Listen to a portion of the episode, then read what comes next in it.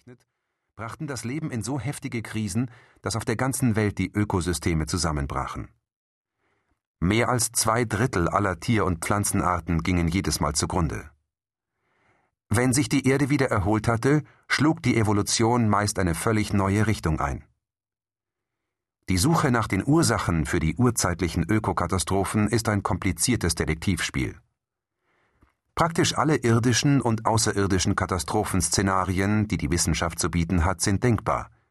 Von Sternexplosionen und radioaktiven kosmischen Strahlen über Meteoriteneinschläge, Vulkanausbrüche, Methanhydrateruptionen bis hin zu extremen Klimaveränderungen. Jüngst brachten Kieler Forscher gar die Hypothese ins Spiel, dass sich unter der Erdkruste riesige Gasblasen gebildet hätten, die in gewaltigen Explosionen große Blöcke der Erdkruste in die Luft sprengten. Die exotischeren dieser Hypothesen lassen sich freilich kaum überprüfen.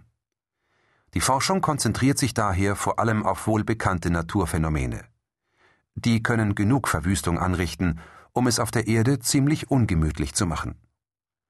Ein Vergleich der großen fünf zeigt, dass jede Krise anders ablief und dass einfache Erklärungen zu kurz greifen.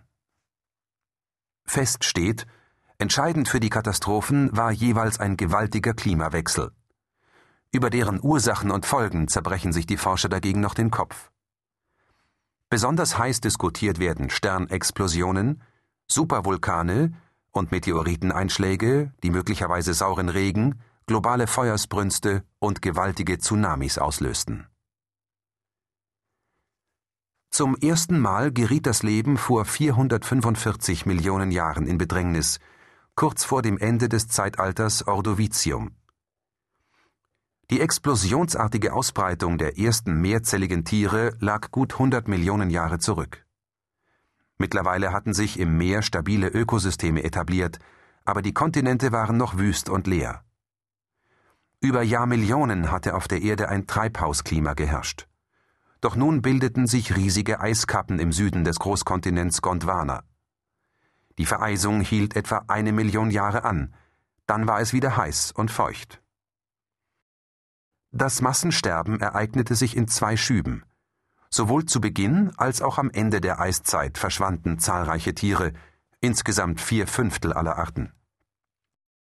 Traditionell hat man die Eiszeit immer als direkte Ursache für das Massensterben angeführt, aber das reicht mir als Erklärung nicht, sagt der Erlanger Paläontologe Axel Monecke. Schließlich hätten die jüngsten Eiszeiten im Quartär keine vergleichbare Wirkung auf die Artenvielfalt gehabt. Außerdem seien die meisten Organismen am Beginn der Eiszeit ausgestorben, das heißt zu einer Zeit, als das Klima und der Meeresspiegel sich noch kaum verändert hatten. Monecke vermutet, dass sich mit dem Beginn der ordovizischen Eiszeit die Strömungen im Meer änderten Anstelle von gut durchlüftetem Oberflächenwasser sei sauerstoffarmes Wasser aus der Tiefsee bis in die Schelfgebiete vorgedrungen und habe dort die Tierwelt vernichtet. So könne man erklären, warum viele Tiere verschwanden, als die Erde gerade erst begann, sich abzukühlen.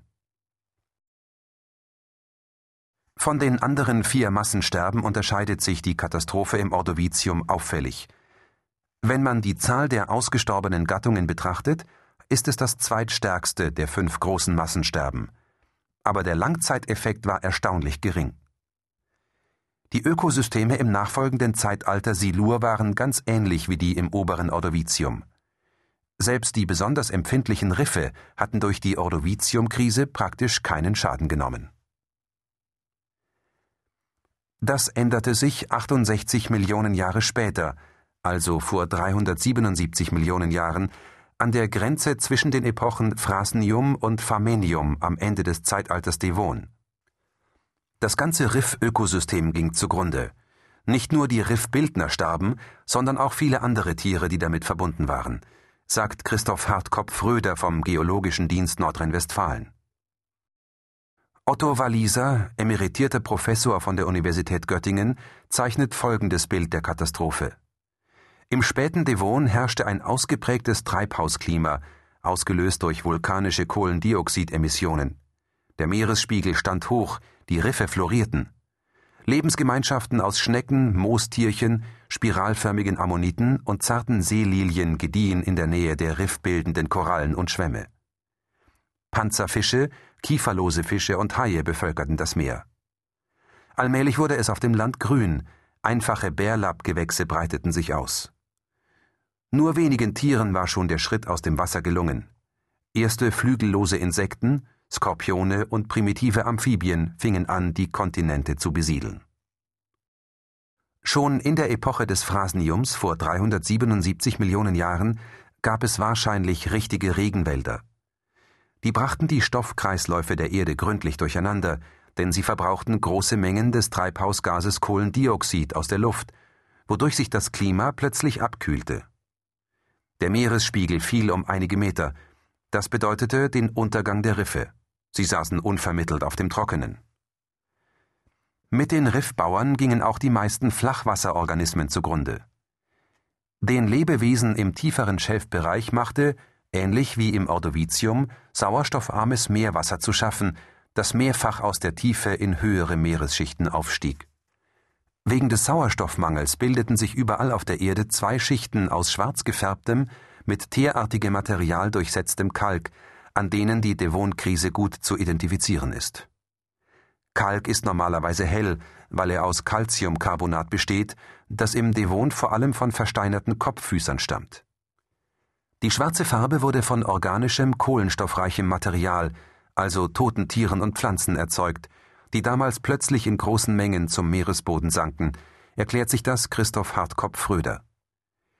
Die vielen Leichen verursachten Sauerstoffmangel, so dass die Kadaver nicht bakteriell abgebaut wurden. Bei solcher Fäulnis entstehen oft schwarze Sedimente, vor allem die Schwarzschiefer. Bei Bohrungen in der Eifel stellte der Geologe fest, dass das Leben an Land von der devonischen Katastrophe wahrscheinlich weniger beeinträchtigt war als das im Meer. Gut 125 Millionen Jahre später, also vor 251 Millionen Jahren, gegen Ende des Erdzeitalters Perm, verschlechterten sich die Lebensbedingungen erneut. Auf weiten Teilen des Superkontinents Pangäa gab es unwirtliche Wüsten und Gebirge. Im frühen Perm waren die Pole noch von ausgedehnten Eiskappen bedeckt. Nach dem Ende der Gebirgsbildung auf Pangäa verwitterte das Gestein viel weniger als zuvor. Dadurch stieg der Kohlendioxidgehalt der Atmosphäre, es wurde immer wärmer. Umgekehrt ist es, wenn ein Gebirge entsteht, die Verwitterung ist dann stärker, was der Luft viel Kohlendioxid entzieht und das Klima abkühlt. Gleichzeitig nahm der Anteil des lebenswichtigen Sauerstoffs in der Luft ab. Die Küstengewässer wurden weniger artenreich. Zahlreiche Lagunen mit extrem salzigem Wasser, in denen kein höheres Leben gedeihen konnte, säumten die Küsten in niedrigen und mittleren Breiten.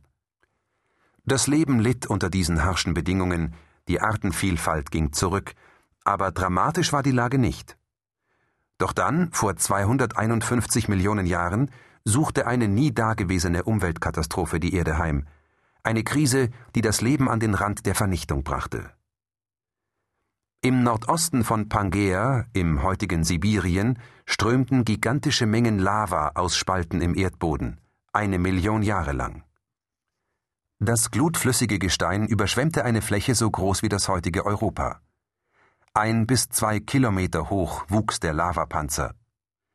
Die vulkanischen Gase verpesteten die Luft, Kohlendioxid und Schwefeldioxid reicherten sich in der Atmosphäre an. Als Folge kletterten die Temperaturen weltweit um etwa sechs Grad. Es ist unwahrscheinlich, dass diese Erwärmung das Massensterben direkt auslöste, sagt Lee Kamp von der US-amerikanischen Penn State University. Aber sie könnte eine Kettenreaktion nach sich gezogen haben. Diese Kettenreaktion könnte so abgelaufen sein. Weil es an den Polen fast genauso warm war wie in den Tropen, kamen die Meeresströmungen zum Stillstand. Der Meeresspiegel stieg plötzlich an und die Küsten wurden überschwemmt. Das warme, salzige, sauerstoffarme Lagunenwasser sank in die Tiefe. Im Ozean gärte es.